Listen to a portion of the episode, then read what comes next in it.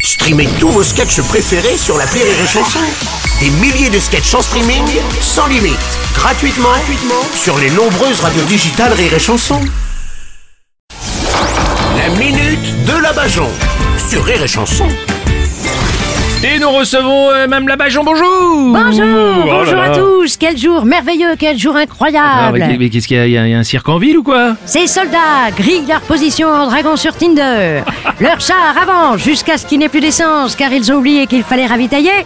Leurs communications sont plus écoutées que la finale du Super Bowl. Et pour prendre une capitale, ils ont envoyé des bleus qui étaient en manœuvre dans le coin. Ce soir, dans votre ville, l'armée russe. Ah oui, oui, bah, ouais, C'est vrai que l'invasion russe, ça ressemble plus à rien, là, on est d'accord. Ah bah on dit que ça fait 15 ans que Poutine prépare son offensive. Qu'est-ce que ça doit être quand il organise un week-end à Disneyland une semaine avant hein Oui, c'est ça. Bon, faut dire qu'on a l'impression que les chars n'avancent pas vite quand même, là. hein. Ah bah les chars russes, ils mettent 15 jours pour faire 60 km. Hmm. J'ai fait un petit calcul. Il leur faut 600 jours pour arriver à Paris. Ah oui. On a autant de temps de les voir venir qu'une perquisition dans les bureaux d'un parti politique. bon, mais ils ont des missiles aussi, ça, ça fait peur. Mais qu'ils l'envoient leur Satan 2 J'ai des suppôts bien plus grands qui me sont entrés dedans. Oh on passe. Et sans toucher les bords Allez Et tous ces gens-là, ils me font pas peur. Hein. Euh, L'autre fiotte de président de la Corée du Nord, la Kim Jong-un. Oui. Ouais, bah tout le monde dit qu'il va dévaster le monde entier avec ses missiles.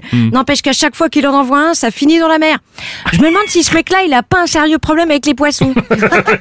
On a l'impression que maintenant, ça sert plus à rien de faire la guerre, hein, à part coûter de l'argent, finalement. bah surtout que l'armée russe s'était déjà gaufrée en Afghanistan comme l'armée américaine. Ouais, c'est vrai. Hein, Quand tu vois que des mecs mal rasés qui dorment dans des grottes et qui roulent en pick-up sont plus forts que les deux plus grosses armées mondiales, hein, tu m'étonnes que Philippe Poutou se dise qu'il a une chance de finir président. Oui, un jour, oui, c'est sûr. Enfin, à chaque fois, il y a des victimes qui n'avaient rien demandé, et ça, c'est le drame. Ouais, bah, ça leur fera un mémorial et on gravera leur nom sur un truc. Oh. Ah bah regardez les Indiens d'Amérique, on les a dédommagés. Hein, les deux qui restent, ils ont chacun leur photo dans tous les Buffalo Grill.